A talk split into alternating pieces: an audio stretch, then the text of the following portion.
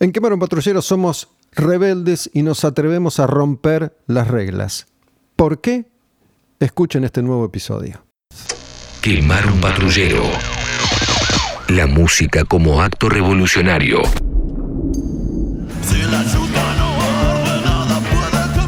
No son muchas las bandas que han generado detrás de su música todo un movimiento. Por eso hoy vamos a escuchar completo un disco clave para una generación. No solo porque inventaron algo, sino porque después tuvieron un ejército de seguidores intentando copiarlos. ¿Qué banda es esa? Korn. ¿Qué disco es? Follow the Leader.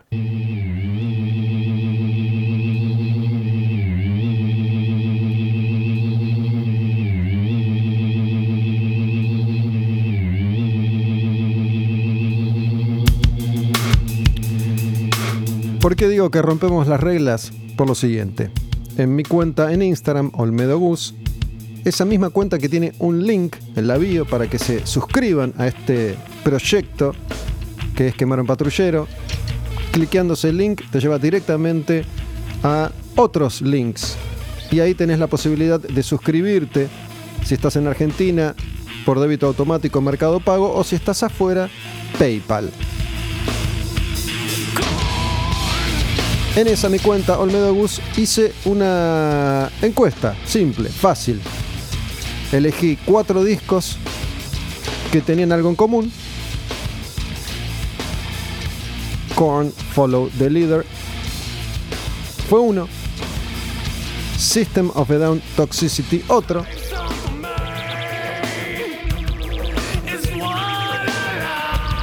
Meteora de Linkin Park, también.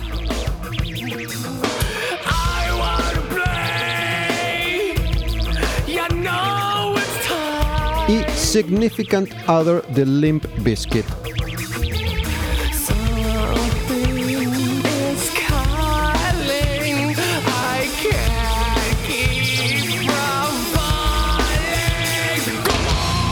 Y les pregunté, bueno, a ver, ¿qué disco eligen? ¿Cuál quieren que sea protagonista de un episodio Quemaron Patrullero? En el que vamos a escuchar completo de estos cuatro al ganador. Ganó Toxicity The System of a Down. Ese episodio ya está grabado, ya está subido. Pueden escucharlo cuando quieran en plataformas digitales. Spotify, Apple Podcast, Google Podcast, Deezer, Evox. Pero fue un triunfo tan acotado por tan escasa diferencia que dije, mira, voy a grabar también uno escuchando este disco completo de Korn. Así que bienvenidos, bienvenidas una vez más a esto que se llama Quemar un patrullero. Que es un nombre, una marca, un contexto, una idea que afortunadamente cada vez tiene más seguidores. Y hasta me atrevo a decir, no sé qué opinan ustedes, fans. Este es el tercer disco de Korn, año 1998, y arranca así, con este tema que se llama It's On. Un disco que no pierde vigencia y un disco que no suena viejo. Tiene casi ya 25 años y mira cómo suena. Ese bajo de Fieldy, que es un músico que también no solo porque forma parte de esta banda que cambió la historia, sino porque tiene un estilo tan particular de tocar, de plantarse en el escenario, de agarrar su bajo para meterle dedo, que influenció a toda una generación completa, incluso de músicos acá en la Argentina. Corbata, entonces en Animal, empezó a meter dedo, como Fieldy también, y haga tomar su instrumento de otra manera, a plantarse él estéticamente de otra forma. Obviamente que Korn fue una enorme influencia para Animal en su momento y para millones de grupos en todo el planeta. Por eso lo de Follow the Leader. Dicen, para, dicen que inventamos un género nuevo, se llama New Metal. No es fácil esto de crear y de inventar, así que aprendan del maestro, sigan al líder, síganme a mí, soy Korn y estoy siempre un paso o más adelante. Y esta es la canción más importante de este disco y es la canción más popular de Korn. Número 2. Follow the líder completo en Quemar un Patrullero. Esta canción se llama Freak on a Leash. Something takes a part of me. Something lost and never seen. Every time I start to believe. Something's raped and taken from me, from me. Esta canción tiene todos los ingredientes que hicieron de Korn una potencia. El bajo, la batería, la voz de Jonathan Davis y los sonidos de guitarra de esos dos dementes, Head y Monkey, todos esos ruiditos. No es un DJ, ¿eh? son ellos tocando la guitarra.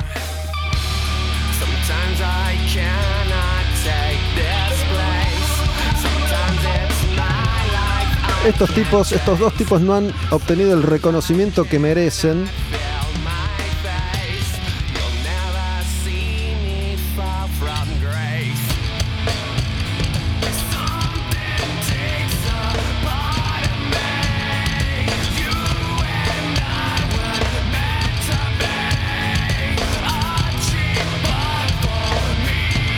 Esta canción se llama Freak on a Leash.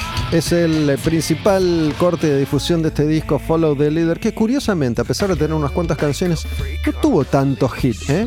Dos nada más. Pero es el disco clave de Korn, que vendió más de 4 millones de copias solamente en los Estados Unidos, que fue número uno en ventas. Igual que Toxicity de System of a Down, otro episodio ya disponible para escuchar en las plataformas digitales, como les conté hace un ratito. Y esta canción tiene un video, un video dirigido por Todd McFarlane. Todd McFarlane es quien diseñó y dibujó el arte de tapa de este disco. Todd en ese momento era una mega estrella de la industria del cómic. Dibujante, guionista, creador, fundador de una editorial llamada Image, que en los 90 revolucionó la industria del cómic, Image fue fundada por cuatro o cinco dibujantes y guionistas principales que cansados de ser explotados y mal pagados por los dos grandes imperios del cómic americano, Marvel y DC, dijeron, ahora las estrellas no son ni los personajes ni las editoriales, somos nosotros. Y armaron Image y durante años la rompieron, ojo, con cualquier bosta también la rompieron, ¿eh? Pero facturaron a lo perro. Y Todd McFarlane tenía el cómic número uno de esa editorial y fue el cómic número uno en ventas de Estados Unidos durante muchos años. Todd es el creador de Spawn. Este tipo que aparentemente o no está muerto y se convierte en un superhéroe. Todd McFarlane, el dibujante, se había hecho enormemente popular cuando laburó en Spider-Man. Tuvo tanto éxito su trabajo en Spider-Man que se convirtió en una estrella. Y Korn, como siempre fueron de avanzada y siempre se rodearon de la vanguardia, dijeron, para, ¿y si le pedimos a este pibe que nos diseñe la tapa? La tapa es de Todd McFarlane y dirigió todo este video.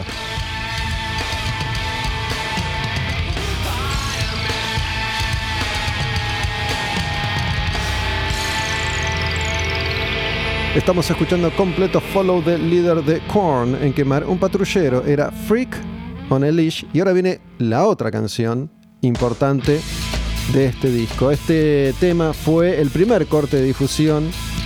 Got the Life. Temón. Me acuerdo cuando la escuché, me acuerdo cuando vi el video. Fascinante. Fascinating. ¿Quién decía fascinating? No sé si me voy a acordar. ¿Ustedes? ¿Saben qué me gusta de Korn? Se escucha todo lo que está pasando. Presten atención. Respira la música. Hay oxígeno. Hay espacios.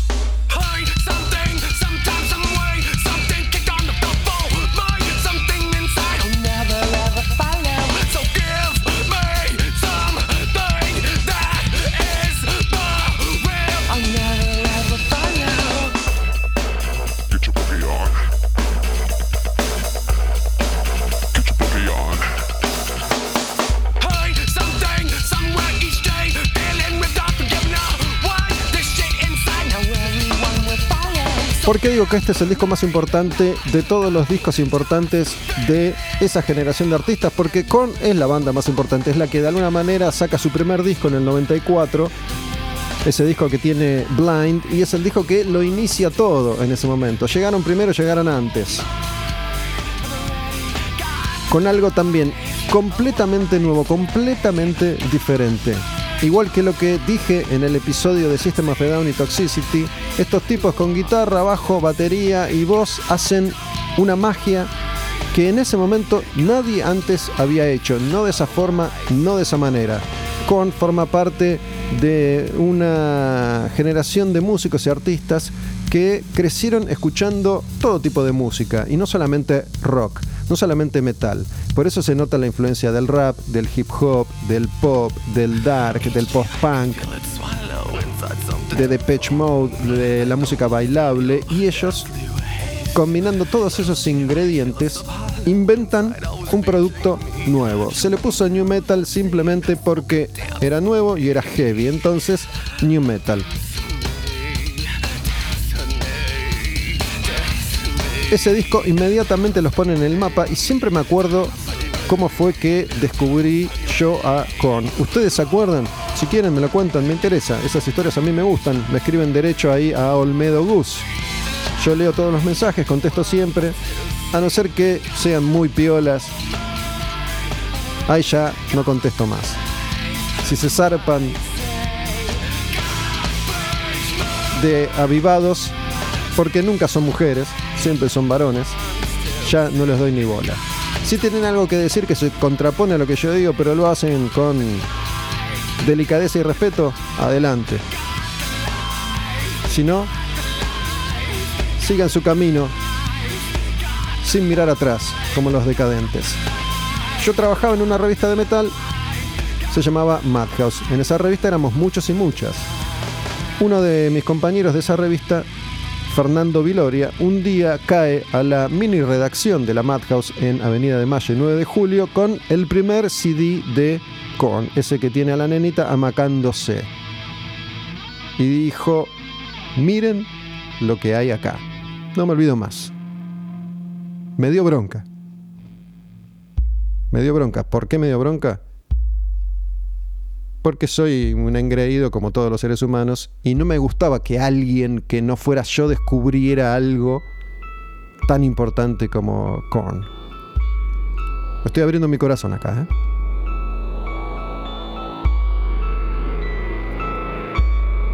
Me daba como un poco de envidia, ¿no? Decir, pará, ¿por qué no fui yo el que trajo primero ese descubrimiento? Igual se lo agradezco tarde o temprano dos minutos más tarde, dos minutos más temprano, me iba a enterar igual de la existencia de Con, pero le doy el crédito a Fernando. Un abrazo ahí donde quiera que estés. Después de esta confesión, les digo que esta canción se llama Dead Bodies Everywhere, cuerpos muertos por todas partes.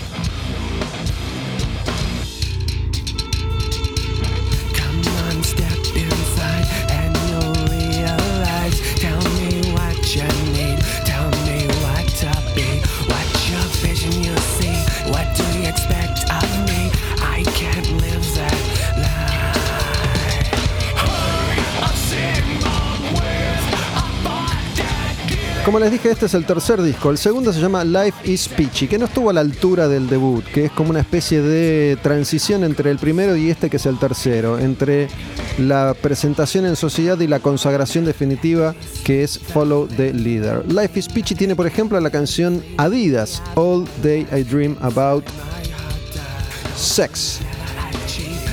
Pero ojo, ¿cuántas veces, muy pocas, cuántas veces aparece un grupo que no solo cambia y revoluciona la música, sino que lo que hace es barajar y dar de nuevo en todos los aspectos que tienen que ver con la creación de un movimiento.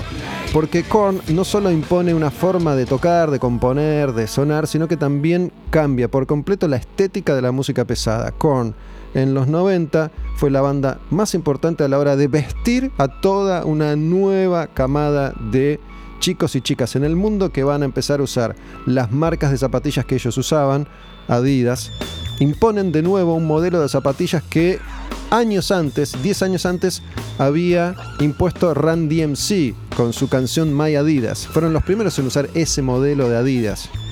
Korn retoma, muy influenciados por el hip hop, esas zapatillas y parte de la estética del rap con las bermudas y los pantalones recontra grandes, anchos, holgados, las remeras, todo seis talles más grande. Y visten a su público y también a las otras bandas que siguen al líder, que no solo toman su sonido, sino también su estética. De nuevo, el ejemplo más fácil que tenemos acá a mano es el de Animal. Animal no se vestía como en la era El Nuevo Camino del Hombre antes de conocer a Korn. Animal también, ¿no? Tenía un olfato la banda para absorber lo más lindo que estaba pasando en la música y así crear su propia movida. Me acuerdo que en ese momento todos empezamos a usar esas zapatillas. Yo que viajaba empecé a comprarme esas zapatillas. Pero no las pude tener en el 94 cuando aparece Korn porque no estaba viajando en esa época. Y acá había una versión nacional que no era la posta, no era tan linda. No tenían costuras reforzadas, no había tanta variedad de colores. No estaba ese modelo que tenía una puntera más grande y cordones más anchos. Pero después empecé a viajar y me empecé a comprar estas zapatillas y me empecé a comprar las bermudas y me empecé a comprar unos pantalones cargo que les decían camuflados recontra anchos, eran como una bolsa enorme con unas tiras que colgaban a los costados que nunca supe para qué eran. Bueno, si encuentran alguna foto mía de esa época, año 99-2000, me van a ver con esa ropa. Porque repito, Korn fue una influencia total, completa. Es un poco también lo que le faltaba a las bandas emo para terminar de darle forma a lo que un par de años después iban a hacer, ¿no? Agarrar un poquito ahí de Nirvana y de Pearl Jam con algo del new metal y emo.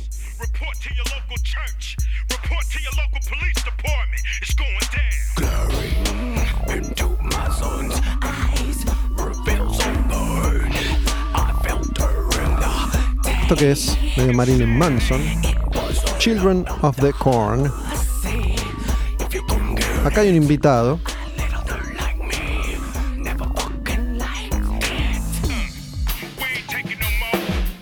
ese invitado. Que ya va a aparecer rapeando algunos versos. Ese invitado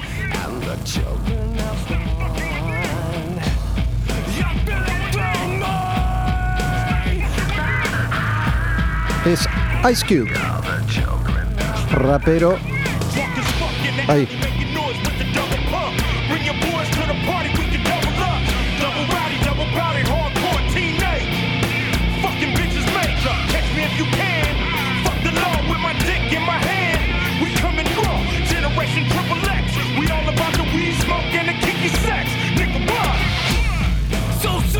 Cuenta Head que quedó fascinado porque uno de sus grandes ídolos, Ice Cube, va al estudio donde Korn estaba grabando en Los Ángeles este disco y fue como una demostración de profesionalismo, de capacidad, porque dice, el tipo llegó, escuchó la canción, se puso en silencio, pensó un rato y...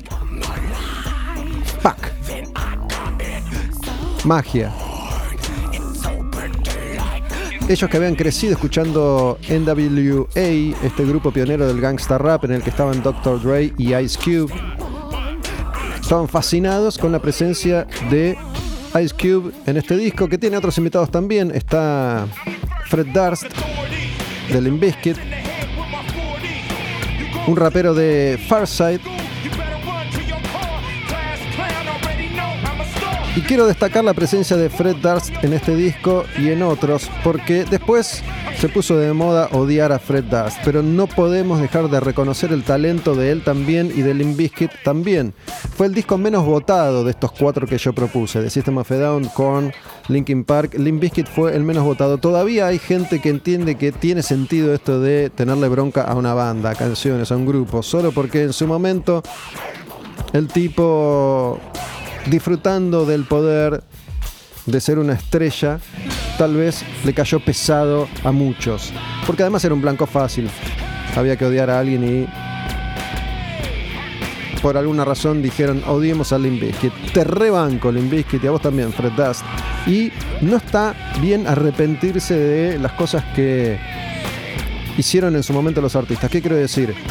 Max Cavalera, por ejemplo, me acuerdo, cuando graba el primer disco de Soulfly, también invita a varios músicos populares de la época. Y los músicos populares de esa época, cuando se va él de Sepultura y arma Soulfly, su nueva banda, eran músicos de New Metal. Por eso en ese disco está Chino Moreno y también está Fred Durst de Limp Bizkit. Y Max, tiempo después, cuando ya era algo común y corriente pegarle a Fred, dice que se arrepiente de haberlo invitado, que no tendría que haberlo hecho, que se dejó llevar por Sarasa. Hacete cargo, Maximiliano.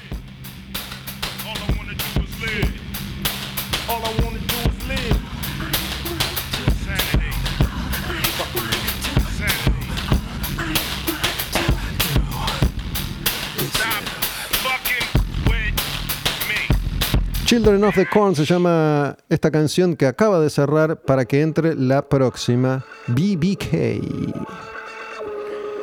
Y bueno, voy a aprovechar este momento para compartirles algunas de mis experiencias personales en esta loca aventura de rockear por el mundo. La verdad es que Korn es una de las bandas que más veces fui a ver en vivo y que más veces entrevisté en distintos lugares de Estados Unidos y del mundo. No me acuerdo en orden cronológico, pero creo que la primera vez que vi a Korn en vivo. No puedo asegurarlo, eh, tendría que hacer mucha memoria, pero creo que fue cuando estaban editando Untouchables en 2002. Ahí viajé a México, ahí tuve la chance de entrevistarlos. Fue la única vez que hablé con Jonathan Davis, por suerte fue en persona. Pero después bajé, viajé varias veces más a ver a Korn. En Estados Unidos los vi en otras tantas oportunidades y los pude entrevistar muchas veces. Al que más veces entrevisté es a Monkey, pero bueno, también hice, hice nota con Fieldy. No en persona, sino por teléfono.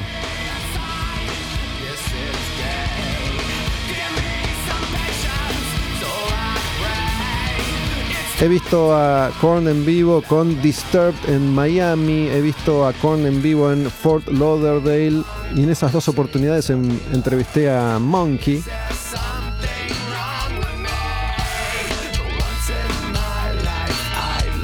Siempre, siempre un copado. Monkey, la impresión que me llevé las veces que pude estar con él es la de un tipo medio jiponazo con sus dreadlocks, su cara de haber fumado porro todo el tiempo.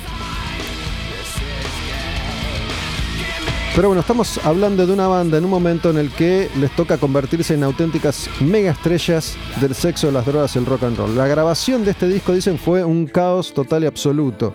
Según las crónicas de la época y según ha repetido Jonathan Davis en más de una oportunidad, gastaron 60 mil dólares solo en alcohol. 60 mil dólares de presupuesto solo en alcohol. A eso le tenés que sumar la grabación del disco, todos los contratados, todos los costos, todos los gastos y además todas las drogas que consumieron. Tenían veintipico de años, estaban viviendo la vida, se dejaron llevar por las pasiones y las tentaciones y acá empiezan a derrapar grosso, por eso años más tarde todos iban a tener problemas muy muy jodidos con las adicciones. Fieldy y Head, bajo y guitarra, son Born Again Christians. ¿Qué quiere decir esto? Como Dave Mustaine o como Juanse acá en la Argentina. Adictos que encuentran la salvación en la palabra del Señor, en la palabra de Dios, en la Biblia, en la iglesia, en la fe, en la religión. Casi siempre es la fe católica. No conozco un caso de me hice musulmán y me salvé, me hice judío y me salvé. Dios se convierte entonces en una nueva adicción que tapa la anterior. Por lo menos no es letal. Head recién ahora que volvió a la banda porque Head se fue de Korn y estuvo fuera del grupo durante muchos años, recién ahora empieza a reconocer públicamente que tal vez hubo un momento en el que se zarpó de cristiano. Tratando de llevar la palabra y a veces de imponer la palabra a como de lugar, teniendo actitudes un tanto exageradas, pero bueno, lo cierto es que la banda sigue en pie, sigue intacta con cuatro de sus cinco integrantes originales. El que quedó en el camino es eh, David Silveria, el baterista, que no la está pasando muy bien porque no encuentra el rumbo, no encuentra la forma de volver a triunfar en la música y está muy dolido porque él dice, si lo llamaron a Head de nuevo, ¿por qué yo no pude volver a Korn? Bueno, se ve que no quieren saber nada con él. Esta es Pretty. Atención con esta historia. Mientras estaba recabando información, cualquier fan de Korn sabe que Jonathan Davis trabajó en una morgue. Y en esa morgue tuvo una serie de experiencias muy, muy oscuras. Y cuenta que algo que lo traumó fue recibir el cuerpo. Acá es explicit lyrics, ¿eh? esta historia jodida recibir el cuerpo de una bebé de 11 meses que había sido violada y muerta por el padre. Y esta canción está inspirada en ese incidente.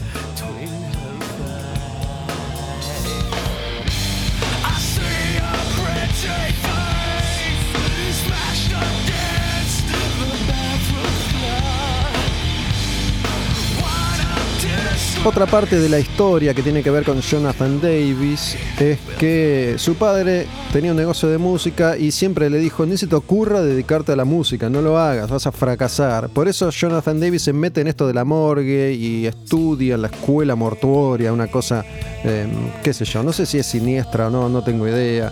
Eh, eso siempre espanta un poquitito, pero bueno, labura un par de años ahí hasta que dice, a la mierda con todo, yo quiero tener una banda, voy a hacer música, voy a armar mi banda. Y esa banda es En la locura de la grabación de Follow the Leader, Jonathan Davis llega a un punto tal de consumo de sustancias que dice, hasta acá llego yo. Y una vez que arranca la gira, él decide limpiarse. Mientras que el resto seguía adelante con orgullo, pasión y gloria, Jonathan dijo, me tengo que abrir, no puedo seguir de joda porque me voy a morir. Entonces, para estar lejos de sus compañeros de grupo y no tentarse, se ponía a laburar con la crew de la banda, a veces ayudándolos a armar el escenario, a armar las luces. Y así alejarse de la bebida. Se había hecho adicto a la cocaína y se la pasaba tomando Jack Daniels con coca, con Coca-Cola, con gaseosa y dijo tengo que dejar esto atrás porque moriré. El más grave de todos, el que llegó a estar realmente al borde de la muerte, fue Head. Hay fotos de él incluso colapsado detrás del escenario, tenían que revivirlo para que pudiera seguir tocando. Head se hizo adicto a la heroína, que ya es mucho más jodido.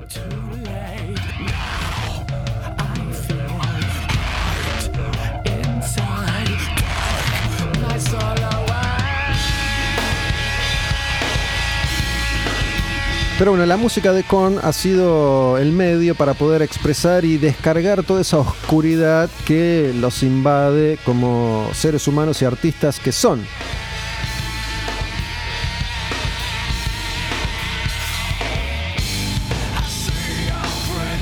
Miren cómo son las cosas, que Korn no solo impuso el sonido y la estética, sino también al productor de moda, porque ellos trabajaron con Ross Robinson, que se convierte entonces en el productor de todo aquello que era el new metal. Laburó con todas las bandas principales, laburó con Slipknot, laburó incluso con eh, Sepultura, bueno, con muchos artistas de los 90 sobre todo. Con graba los dos primeros discos con Ross Robinson y para el tercero, para este, follow de líder dicen, para, tenemos que cambiar, tenemos que ser los líderes, tenemos que marcar el camino, entonces no podemos recurrir a la misma fórmula de siempre. Y deciden llamar a un productor, Steve Thompson. Pero parece que Steve estaba atravesando un proceso personal doloroso y no estuvo muy involucrado con el laburo de Korn. All in the Family. Se llama esta otra canción. Estamos ya en la mitad del disco. Este es un disco un poquitito más largo que otros.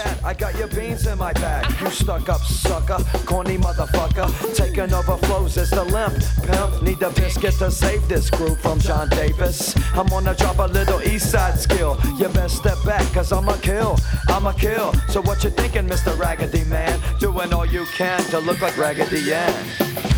Fred Darst. Jonathan Davis. Bueno, entonces el ingeniero Toby Wright, que fue también eh, productor de muchos discos clave de aquella época, laburó con Alice in Chains, por ejemplo, se hace cargo un poco de la producción de Korn, además de em, los músicos que se involucran ahí mismo. Fred. But halitosis is all you're rocking steady. Your little fairy, smelling on your flowers. Nappy hairy chest, look, it's Austin Powers. Ah, I hear you tooting on them bagpipes, Clyde. But you said it best, there's no place to hide. What the fuck you saying? You're a pimp, whatever. Limp dick. En ese momento, Korn, que repito, siempre a la vanguardia, estamos en el año 98-99. Internet era todavía una novedad. Bueno, ellos ahí mismo arrancan Korn TV, un producto semanal en internet, una especie de show con invitados y por ahí pasaban, por ejemplo, los Deftones o Marilyn Manson, incluso Ron Jeremy, una historia del cine, un histórico, una leyenda del cine porno.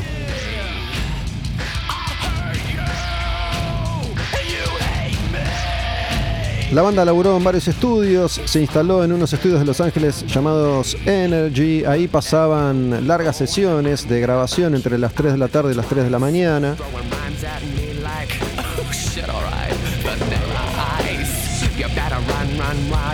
Cuenta la mitología corniana que Ross Robinson, aunque no trabajó en el disco, sí fue el coach vocal de Jonathan Davis. Y hay unas historias, qué sé yo, ridículas.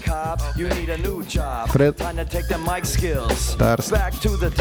Historias como que lo hacía poner en cuatro a Jonathan Davis, se le sentaba en la espalda y mientras lo molestaba le decía, cantá, cantá, dale, cantá, puto, cantá pero mejor. No, así no, cantá mejor. Bueno, supuestamente mediante ese particular método de tortura logró cosas de Jonathan Davis inesperadas. Qué sé yo, me cuesta creerlo, pero ponele.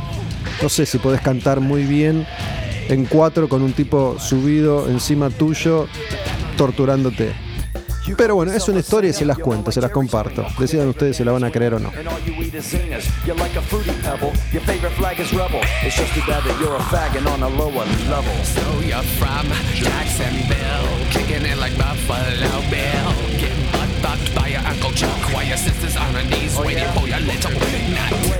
Where'd you get that little dance? Like them idiots in Waco. You're burning up in Baco where your father had your mother. Your mother had your brother. It's just too bad your father's mad, your mother's now your lover. Come on, hillbilly.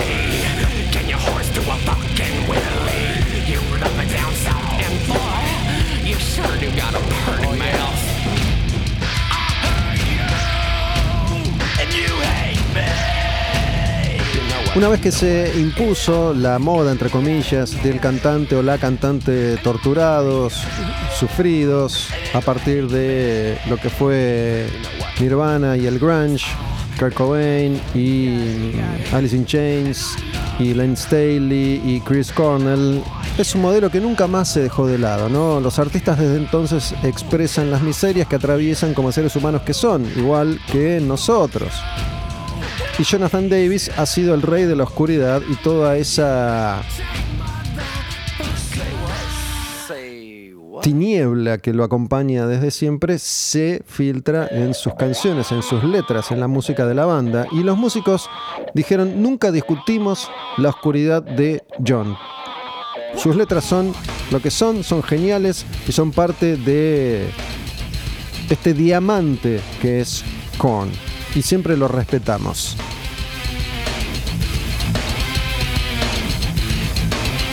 Reclaim my place.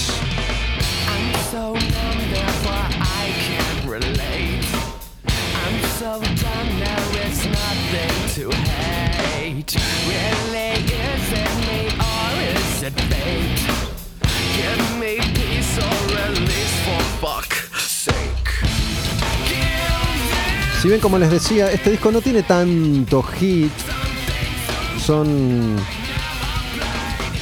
son 14 canciones y hits, hits. Hubo dos, Freak on a y Got the Life. Got the Life fue tan popular que en un momento había entonces un programa en MTV que se llamaba Total Request Live y era un ranking diario que supuestamente difundía los videos más votados por los televidentes.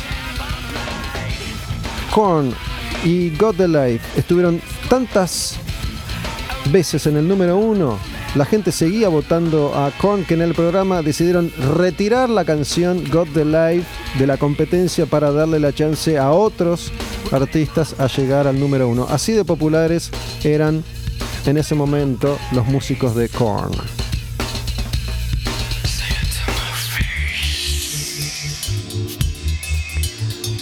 En el 98, Korn también se transforma en un grupo pionero a la hora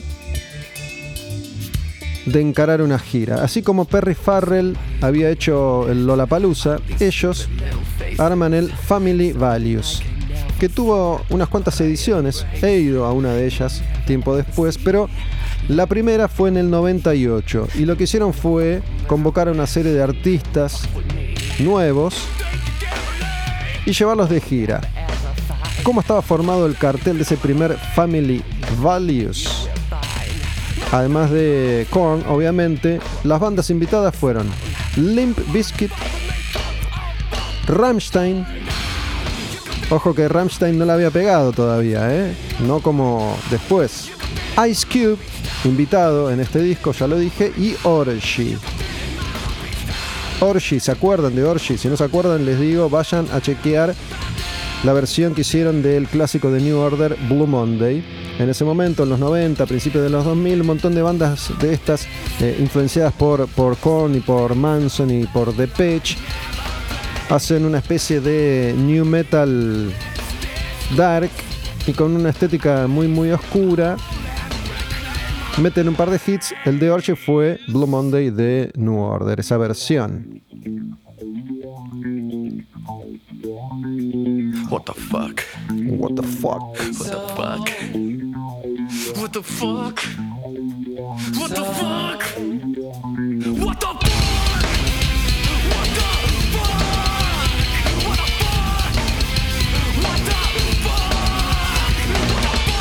Como les contaba, vi muchas veces en vivo, también los vi acá cuando vinieron, pero vi muchas veces en vivo a Korn en Estados Unidos antes de su primera visita a la Argentina. Tardaron en venir al país. Y Korn es una de esas bandas que no fallan. ¿eh? Los vi en lugares grandes al aire libre, en lugares grandes bajo techo, en festivales, en conciertos propios. Siempre, siempre máquina. Siempre al frente.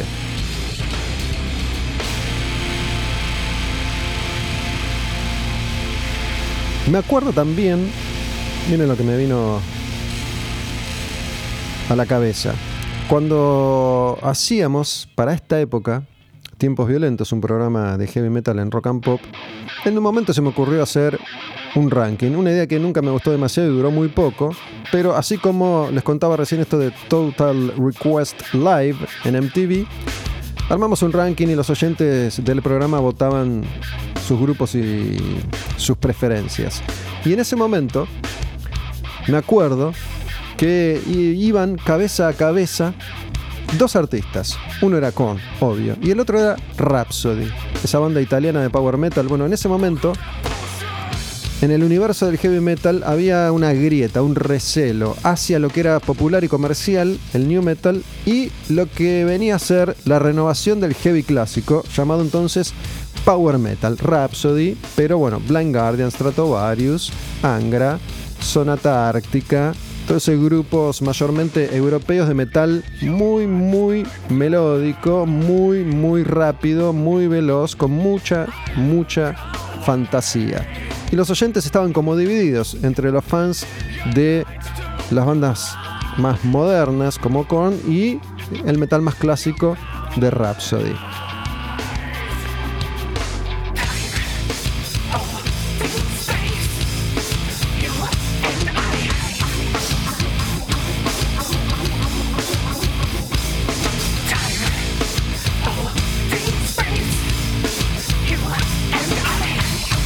Canción se llama Justin.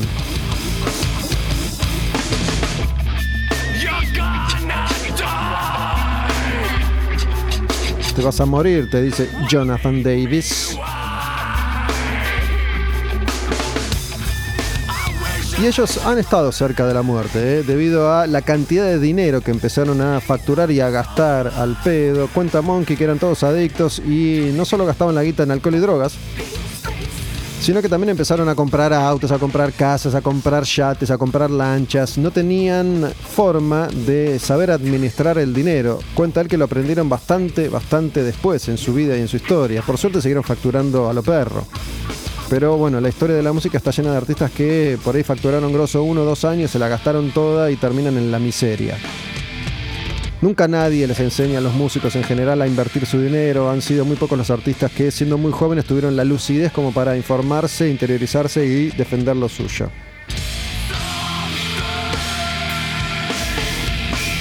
Korn era una banda tan grande y tan popular, facturaban tanto, tenían tanto dinero que más adelante en su historia decidieron girar, no en un micro de gira, no en dos, sino en Cinco, uno para cada uno. Tenía cada uno de los músicos de Con un micro de gira personal. He estado en esos micros de gira. En mis recorridas por los backstages de los Estados Unidos. He hecho notas con muchos músicos ahí. Con Linkin Park, por ejemplo. Con Mike Shinoda.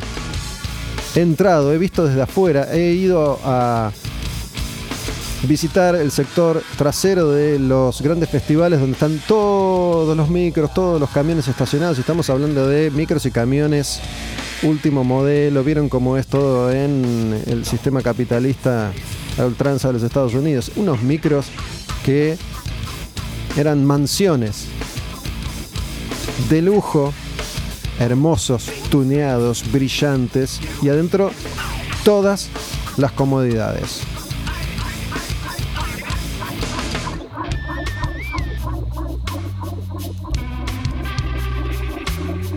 Y ahí estaba con, ahí estaban ellos cinco viviendo la vida.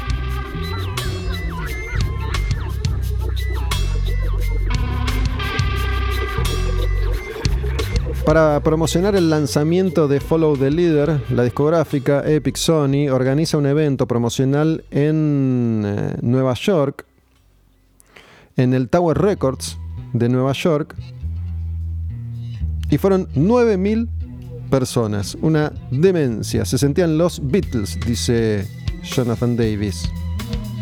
La Corn Mania, la Corn Manía.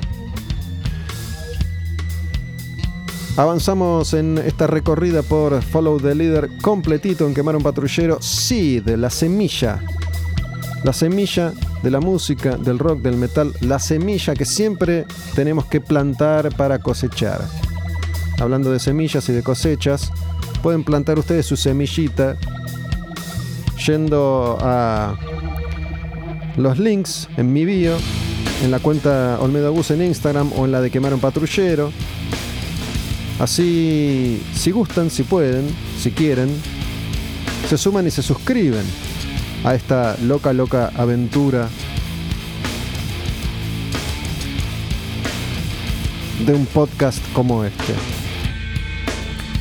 Ahí pueden acceder entonces a Mercado Pago por débito automático si es que estás aquí en nuestra nación o si vivís afuera en el mundo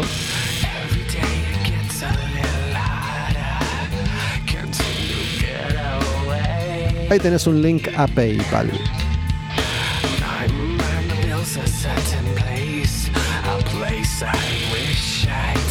Si seguís Quemar un Patrullero en Spotify, por ejemplo, la aplicación te avisa cada vez que hay un contenido nuevo. Los últimos, una vez que esté este subido, les cuento, venimos de subir episodios, bueno, Toxicity de System of a Down, Bang Bang de Los Redondos, Dirt de Alice in Chains en este formato de escuchar un disco completo, pero también hay entrevistas.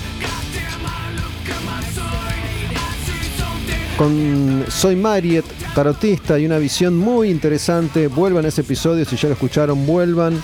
Si ya pudieron prestar la atención, porque es para escuchar más de una vez, igual que todos los otros. Pero bueno, sé que hay gente que escucha más de una vez cada episodio.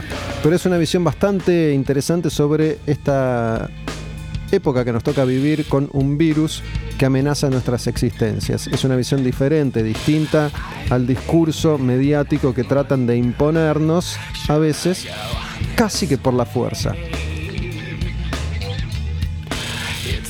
Una hermosa charla que aquí mismo tuve en Radio en Casa con Walter Lescano, escritor, poeta, investigador, periodista, docente, un tipo muy talentoso y es una charla que yo disfruté muchísimo.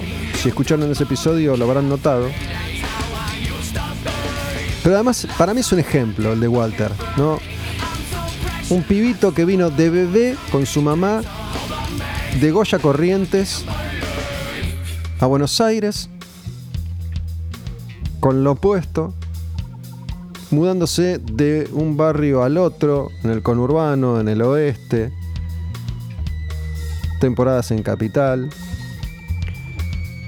sobreviviendo y además preparándose para salir al mundo, porque no se quedó en esa y tuvo la lucidez él, Walter, como para observar y aprender y convertirse en un artista. Entonces, el sueño es posible, no es fácil, no es para todos, pero Walter lo logró, Walter Lescano. Escuchen ese programa que es divino. Síganos en redes sociales, Olmedo Bus, Quemano Patrullero, Radio en Casa y recuerden que abrí una cuenta todavía nueva, en algún momento va a dejar de serlo, en Instagram que se llama Olmedo Gus Textos. Ahí vengo escribiendo muchos textos que comparto con los suscriptores, solamente con suscriptores, solamente con suscriptoras de Quemar un Patrullero. Es un contenido exclusivo en señal de agradecimiento y ofreciendo también algo extra para quienes están un poco más cerca de nosotros. Si se suscriben, me mandan solicitud ahí, la cuenta obviamente es privada, no es pública, y tienen acceso a este contenido con historias que yo escribo, son historias cortas, el largo que me permite un posteo en Instagram, y ahí comparto mi experiencia con la música, con el mundo de la música y muchas cuestiones personales también, que van acompañadas siempre de alguna canción, de alguna banda, de algún concierto, de alguna gira, de algún viaje. Ese contenido es exclusivo para suscriptores. Olmedo Gus Textos.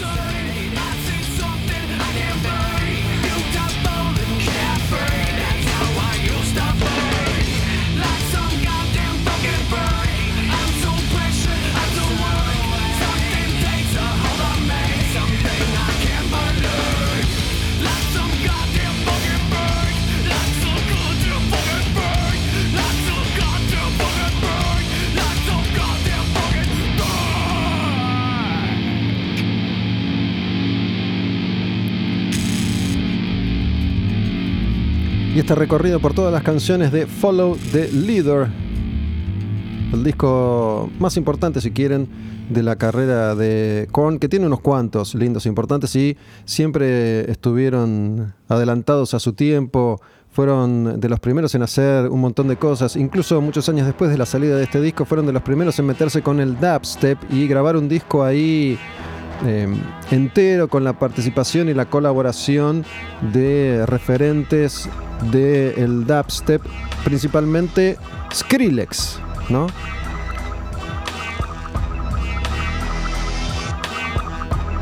Entramos en Camel otra canción de este Follow the Leader. Acá es donde está From the start what I was in for. She wake up tenfold. She copy, we exchange some info. Called her on the telly, conversation was simple. And plain Jane, my game, retain the tempo. And bangs, no shame, two spark turned into flames. Nipples in the park, just dancing in the rain. Hook me with this fix and look to drain my aim. Some never retain what widow suck from your veins. Está él, uno de los raperos de Farside. Otro de los invitados en este disco.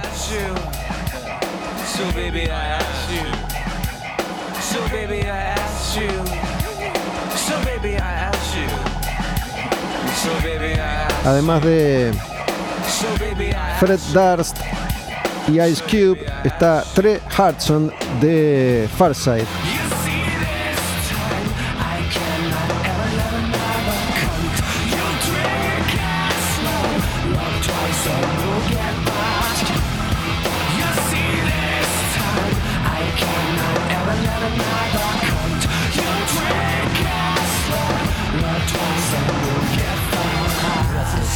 From the pain that passed. Ashamed cause the game kept playing me wrong.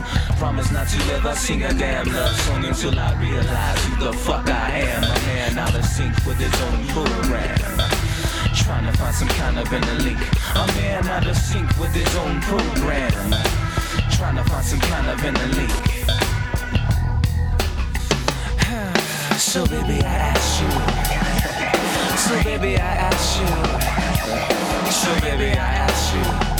Algunos detalles de color, esto no se nota en las plataformas digitales, pero antes cuando había ediciones físicas o cuando el CD era importante, tiene un par de cositas esta edición, la original edición de Follow the Leader, porque si bien tiene 13 canciones, el disco viene con 25 tracks. Los primeros 12 no hay nada, el 13 recién es It's On. Y después había un hidden track. Después del último había silencio y después del silencio aparecía una canción extra que es Earache My Eye. Después de dos minutos de silencio aparece esta Earache My Eye. Todo esto desaparece en las plataformas digitales. Imagínate que hoy no, supuestamente, no me pasa a mí, pero bueno, supuestamente no aguantamos ni dos segundos de espera para nada. Acá tenés que esperar unos segundos al principio, unos minutos al final, para disfrutar del disco completo, completo.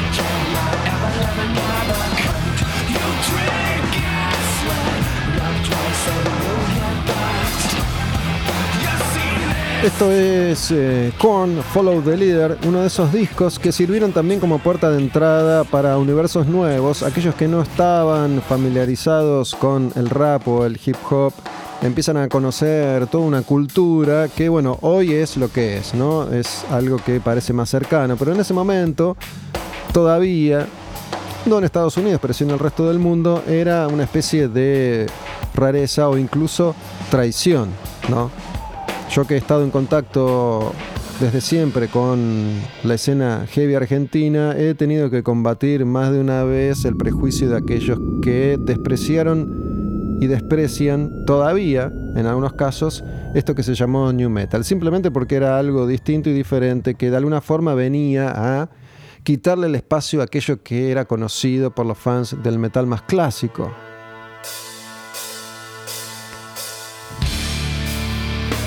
Después hubo otros enemigos a quienes resultó más fácil culpar o atacar. Ya mencioné Limp Bizkit, pero después apareció otro grupo enormemente popular y exitoso, Linkin Park, y entonces era más fácil pegarle a Linkin Park. Ahí se escucha la gaita de Jonathan Davis, con esta que es la última canción del disco My Gift to You antes de ese hidden track.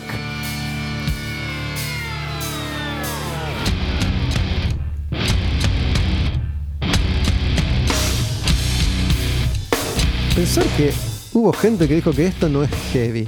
A ver, escucha.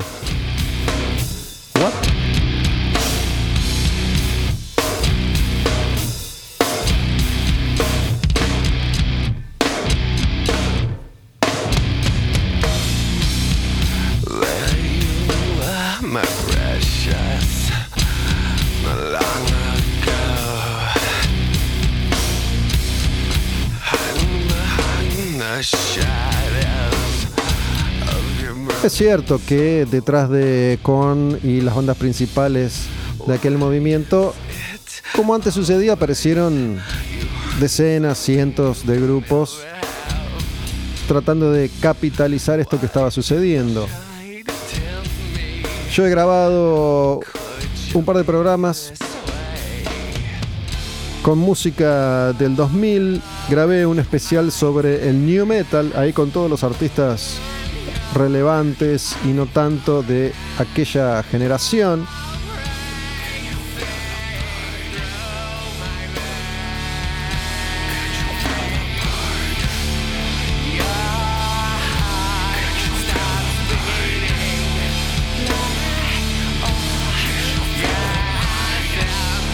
Además de ejemplos obvios como y Limp Bizkit,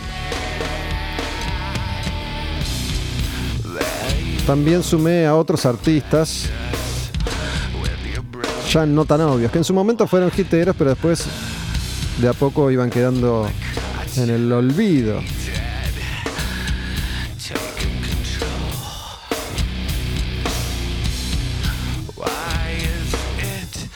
Y ahí aparecen todas las bandas, ¿no? Papa Roach, Disturbed, Godsmack, Crazy Town, POD.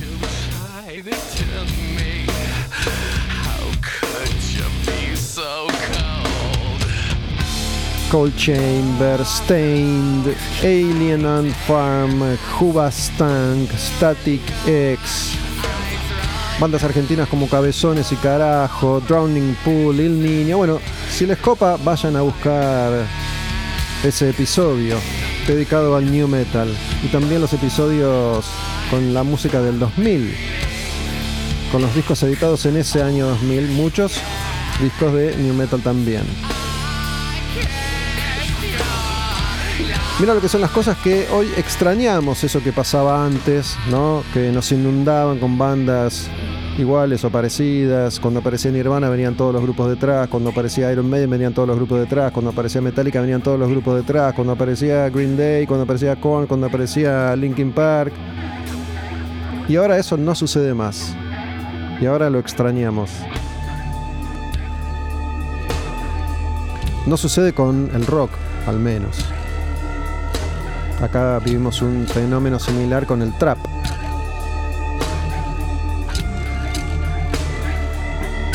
Llegando al final entonces de otro episodio, Quemar un patrullero dedicado a este disco de Korn, Follow the Leader. Escuchamos las canciones más conocidas, Freak on a Leash, Got the Life, los otros temas populares del disco, It's On, Dead Bodies Everywhere. Canciones más oscuras, canciones que tal vez nunca escuchaste o hace siglos que no escuchás, como esta My Gift to You o Camel Tosis o Reclaim My Place.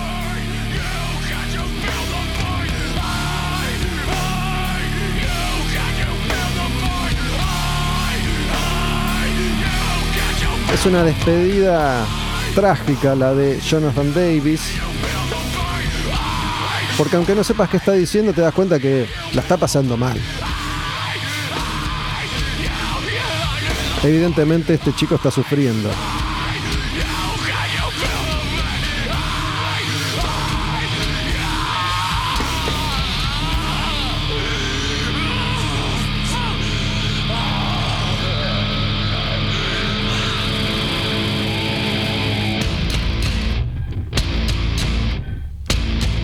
¿Seguro que esto no es heavy? Pregunto de nuevo, por si no quedó claro la vez anterior.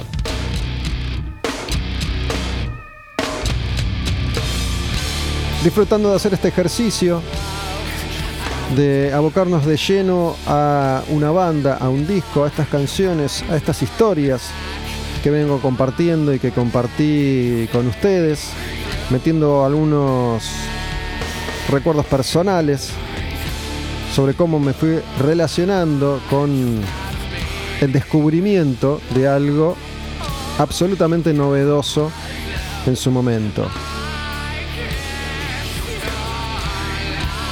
Edición original de este disco, 18 de agosto del año 1998.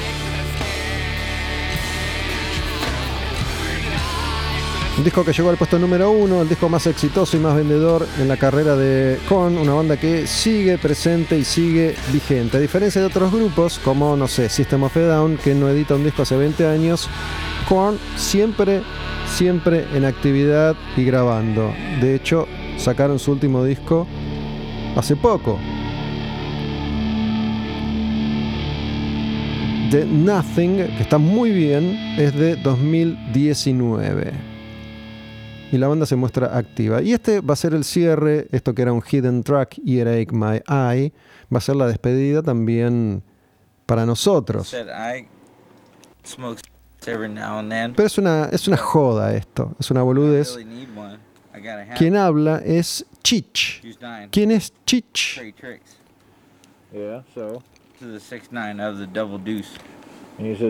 Hay unas películas de culto sobre dos fumones, Chich y Chong.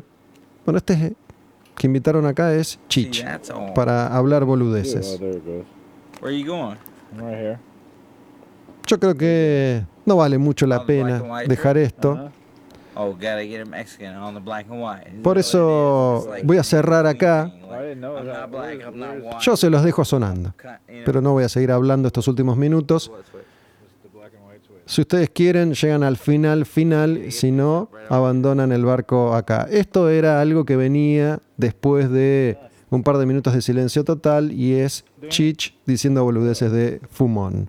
Esto fue especialmente divertido para Monkey, un, fan de las películas de Chich y Chong. Parece que Chich antes de hacer sus películas no era muy fumón y a partir de la repercusión de estas películas se hizo un soldado de la gancha, Chich Marin es su nombre, y se fumó unos cuantos con Monkey cuando se encontraron para esta boludez. Si quieren pueden chequear las películas de Chich y Chong. Yo me despido Sigo llamándome por ahora Gustavo Almedo. Esto ha sido Quemar un patrullero, un nuevo episodio, un nuevo programa, un nuevo capítulo, como más les guste. Me dicen eh, vía DM, mensaje directo, Olmedo Bus, cómo la pasaron. Nos vemos la próxima o la anterior. Tienen ahí un enorme catálogo de contenidos Quemar un patrullero para escuchar. No sé qué se viene. No sé qué pasará, pero seguramente va a ser interesante. Namaste.